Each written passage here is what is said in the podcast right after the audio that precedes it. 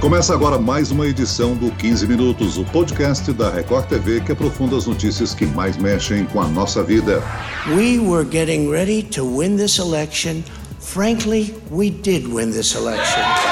It's not my place or Donald Trump's place to declare who's won this election. That's the decision of the American people. But I'm optimistic about this outcome. A população americana está prestes a conhecer o presidente que vai governar o país mais importante do mundo pelos próximos quatro anos.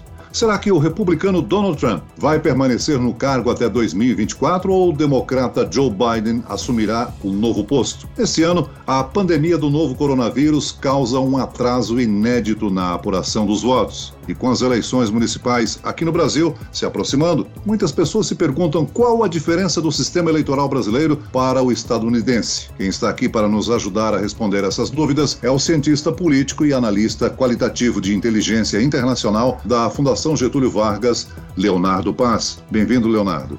Olá, é um prazer estar com todos vocês aqui. Espero que a gente consiga tentar iluminar um pouquinho um dos mais complexos processos eleitorais que a gente tem notícia no mundo. E quem participa dessa entrevista é a correspondente da Record TV, que está em Washington, acompanhando de perto as eleições lá nos Estados Unidos. Evelyn Bastos, bem-vinda, Evelyn. Oi, Celso. Oi, professor. Obrigada, viu, pelo convite de participar desse podcast tão importante para falar de um assunto né, que está mexendo aí com todo o mundo nesse momento. Essa eleição que já está entrando né, para a história é uma das campanhas mais acirradas entre os democratas e os republicanos dos últimos tempos. E tem também esse desafio aí da pandemia da Covid-19 que está trazendo uma eleição totalmente diferente. Então a gente vai ter muitos assuntos né, para a gente abordar durante essa conversa. Os Estados Unidos possuem muitas diferenças na apuração dos votos em relação ao Brasil, e é justamente isso que o professor Leonardo pode nos ajudar a explicar para os nossos ouvintes. Professor, aqui no Brasil funciona aquela regra: é eleito o candidato que tiver 50% dos votos totais mais um voto, ou seja, mais da metade de todos os votos. Agora, lá nos Estados Unidos tem a votação popular, mas quem decide, na verdade, são os delegados. Explica pra gente. Eu acho que é, uma maneira de explicar isso de forma muito rápida, porque é complexa, a questão é a seguinte. A gente tem que entender que os Estados Unidos é a democracia mais antiga que existe, né? Que se a gente pegar esse modelo mais moderno de democracia, não estou nem olhando lá para a Grécia Antiga, aquela. Enfim, se a gente olha para o modelo é, atual de democracia, os Estados Unidos é a democracia mais antiga.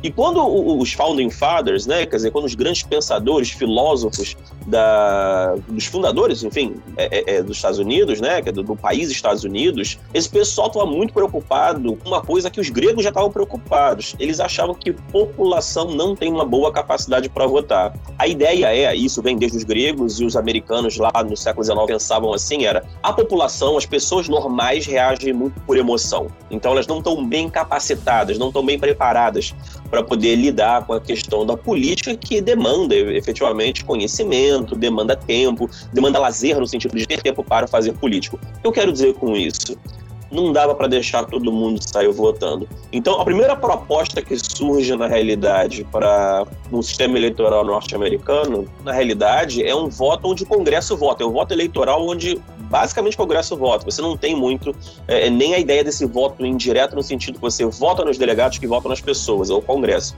Isso não dá muito certo, isso rapidamente já muda uma ideia e cria uma ideia do colégio eleitoral que tem o objetivo de uh, uh, basicamente determinar que você vai ter um, um, buffer, né? Quer dizer, um meio do caminho ali onde o que quer que venha da população vai ser mais ou menos filtrado através desses delegados. Essa é um pouco a ideia, né? É, o voto nos Estados Unidos não é obrigatório, né? Mas uh, a Evelyn já registrou para gente que esse ano acontece um recorde de participação popular, né? Pois é, um recorde de, de votos pelo correio e também um recorde de participação direta nas urnas, né? A gente tem aí dois pesos diferentes na eleição desse ano que a gente está vendo muito diferente, que é essa questão que a pandemia fez com que as pessoas realmente fizessem um número maior de votos pelo correio. Então, essa quantidade de votos enviados pelo correio não, não houve até agora na história das eleições americanas. Então, isso é um desafio. Por isso que a gente tem visto muitos especialistas, o professor até pode colaborar comigo nisso, dizendo que provavelmente a contagem dos votos vai se arrastar por um tempo ainda maior, porque realmente é algo desconhecido até então, o sistema eleitoral americano, esse número tão alto de votos pelo correio. E tem também é, essa grande é, comoção e participação em torno de, de, Trump dizer se vai aceitar ou não vai aceitar. É, então a gente tem um, jogo muito diferente, né, professor, nessa, nessa eleição desse ano. É verdade. A questão do, do, do voto, enfim, pelo correio, um negócio foi muito interessante, acho por dois elementos. Né? Você tem, de fato, o processo por voto por correio já existia, não é uma novidade dos Estados Unidos, mas ele era muito reduzido. Obviamente, a pandemia estimulou, sobretudo o Partido Democrata, estimula todo mundo, basicamente, todo mundo, o máximo possível de pessoas votarem antecipadamente, votar pelo correio para diminuir a, a, possibilidade da disseminação da doença.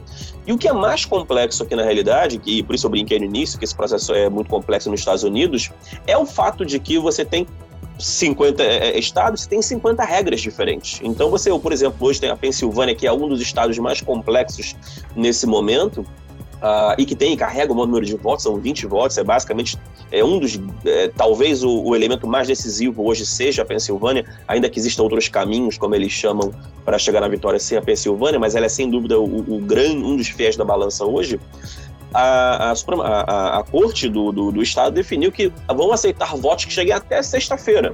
Então, dependendo do número de votos que podem chegar até sexta-feira, todo mundo tem que esperar. Eu acho que, deixa eu ver aqui, a Carolina do Norte também a Câmara do Norte diz que vai aceitar votos até 12 de novembro. Então, assim, torna o processo muito complicado, esse, essa, essa, essa, esse conjunto de regras diferentes. O Trump, então, já declarou vitória. Ele, quando ele reparou na madrugada que a coisa estava piorando para ele, quer dizer, parecia tudo bem, ele declara, e quando ele viu que estava piorando, ele aproveitou esse momento me parece, pelo que eu tenho visto dos analistas, os colegas americanos, eles basicamente estão achando que o Trump está tentando já criar a narrativa de que ele ganhou para o que vier depois, olha, fraude no voto. Então, essa é a preocupação que a gente tem que ter agora em função de como ele vai tentar lidar com com que tudo vai acontecer, enfim, nos momentos seguintes. Evelyn, os Estados Unidos ainda usam o voto no papel, né? Eles não têm o que nós temos aqui, a urna eletrônica. Nas eleições anteriores, o resultado era conhecido no dia seguinte, ou seja, já deveríamos saber o nome do vencedor. Mas, como o professor falou aí, tem estados que declaram a oportunidade de voto até o dia 12 de novembro. Tudo está diferente esse ano completamente diferente, né, Celso? A gente não tem nenhuma previsão de quando que a gente vai ter esse resultado. Como o professor falou, tem estados aí que vão começar a, a, terminar de aceitar os votos que foram enviados pelo correio até dia 12, 13 de novembro. Então é um prazo realmente muito extenso. Claro que agora a gente já tem várias projeções, né, de, de números que estão saindo, mas o resultado oficial mesmo ele ainda vai demorar, porque foi como o Joe Biden deu um discurso ontem, né, por volta de meia-noite, é, dizendo que a eleição só vai acabar até que o último voto seja contabilizado. E aí, logo na sequência, duas horas depois, meio na madrugada, veio o presidente Donald Trump dizendo que já ganhou e assumindo uma vitória, mesmo ainda faltando milhões de votos a serem computados. E um detalhe que de número aí que eu acho interessante a gente falar é essa quantidade de votos pelo correio, né? Que a gente está falando tanto desse assunto aqui no podcast, que são mais de 64 milhões de eleitores. Então são muitos votos que foram feitos pelo correio que realmente precisam ainda serem contabilizados. E isso pode realmente atrasar a apuração e, consequentemente, esse resultado da eleição. Professor, é curioso, não, que eles não utilizem uma urna eletrônica como nós aqui no Brasil, que automatiza os votos e apresenta os resultados rapidamente, quase sempre no mesmo dia. Pois é, eu acho que tem um elemento nos Estados Unidos, eles têm uma certa cultura, isso já foi chamado, a ciência política já, já mapeou isso várias vezes, é, um, uma sensação de comunidade, de certa maneira, de tomar conta dos seus próprios processos. Então, a, a, as cidades, enfim, os condados, eles são muito ciosos de manter o controle sobre seus próprios processos. E um processo é, é, é como o nosso, super centralizado, tem o TSE, tem, facilita você desenvolver um grande sistema que você possa botar na eletrônica e garantir a segurança do processo. Num processo onde você depende ali é, é muito do, do, do, fiscal do condado, enfim, é, do, dos colégios partidários de cada estado, estado e cada cidade, eles gostam muito de tomar conta do processo, eles gostam muito de ter suas próprias regras, então é difícil você é, criar um sistema mais sofisticado como esse que exige centralização no caso deles. Agora, isso obviamente leva a gente a, a, a encontrar assim, as anedotas mais curiosas, né? Certamente a Evelyn vai ter melhores é, é, historinhas do que eu, mas a gente acabou de ver que no Wisconsin faltou é, é, é tinta de impressora e por isso parou tudo para poder. O resultado só vai sair quando alguém for na, na, na, na papelaria comprar tinta de impressora. É um amadorismo, assim, assustador, se a gente parar para pensar nesse ponto de vista. E acho que é por isso. Eu acho que esse senso comunitário deles de controlar um pouco os processos faz com que é, seja tão difícil você conseguir. Olha, pessoal, foi, funcionou até agora, mas agora a gente vai fazer um processo eleitoral nacional. O, o Estado vai ter uma, uma, agência que vai tomar conta disso. Esse vai, vai causar uma gritaria muito grande quando isso acontecer, se é que vai acontecer. Outra diferença nessa eleição, internamente, o Evelyn, é uma preocupação com a segurança em torno da Casa Branca e dos prédios, né, os prédios comerciais. Sim, Celso, a gente encontrou uma capital Washington totalmente diferente do que a gente já tinha visto em todas as vezes que viajamos para cá. É, logo na chegada, a gente viu um reforço na segurança realmente muito maior, muito mais expressivo. Uh, dois dias antes do dia da eleição, todo o entorno da Casa Branca estava cercado, porque Trump já tinha anunciado que iria ficar na Casa Branca para aguardar o resultado da apuração. E o entorno da Casa Branca também prédios, hotéis, comércios, absolutamente todos os prédios e casas com tapumes, uh, barreiras, proteções, uh, porque tem muitos protestos marcados e a rua principal ali da frente da Casa Branca é uma rua que tem reunido muitos manifestantes ao longo uh, desse, desse ano, de, com todas essas questões uh, de protestos uh, das questões raciais, como você falou. Então, existe uma expectativa muito grande de que vão acontecer mais protestos, independente do resultado da eleição. Uh, os manifestantes de ambos os lados, né, os apoiadores de Trump e os apoiadores de Biden, dizem que vão se reunir, que vão protestar e que possivelmente pode rolar algum enfrentamento. Inclusive ontem, uh, no momento que começou a apuração, a gente estava ali embaixo na, na, região e a gente acabou presenciando um primeiro princípio de tumulto. Uh, foi uma situação muito tensa. Uh, com muito policiamento, a polícia precisou ali conter os manifestantes, depois os manifestantes acuaram a polícia em um canto, e aí chegou mais polícia, foi uma situação muito tensa e é algo que realmente deve se repetir. Essa coisa que você viu, essa comoção que você viu, foi pró-Biden ou pró-Trump? Os dois. Uh, manifestantes de ambos os lados estavam ali na frente, eles normalmente aqui, inclusive durante os debates, uh, seguem mais ou menos um padrão. Eles escolhem uma rua, fica um grupo de um lado da rua, outro grupo do, lado, do outro lado da rua, e eles ficam num enfrentamento verbal. Mas ontem os ânimos uh, se exaltaram um pouco e a partir do momento que uma pessoa se exalta, o grupo se exalta junto, né? E aí tem esse temor, inclusive, de pessoas falando, inclusive, em possibilidade de guerra civil nos Estados Unidos. Então as pessoas realmente estão com um medo exacerbado nesse momento, pelo que a gente consegue perceber. Professor, você acha exagero da minha parte perguntar depois do depoimento aí da Evelyn se há uma possibilidade dos Estados Unidos entrarem numa guerra civil? Eu acho que guerra civil é uma coisa muito dura, né? Eu acho que não vai chegar nesse ponto, não. O que eu acho, e que eu tenho visto comentários dos nossos colegas americanos, é que você pode eventualmente ter alguns pequenos focos de violência, Uh, talvez não uma briga de torcida, como a Evelyn mais ou menos tentou descrever para gente, mas eventualmente uh, algum desses grupos mais extremistas, é, e mais especificamente brancos extremistas, é, que são aquele, aquelas figuras que a gente viu carregando é, apinhados de armas, eventualmente um ou outro grupo desse pode, é, é, infelizmente, enfim, protagonizar algum caso de violência. Professor Leonardo Paz, mais alguma coisa que o senhor gostaria de acrescentar a respeito dessa eleição que estamos vivendo?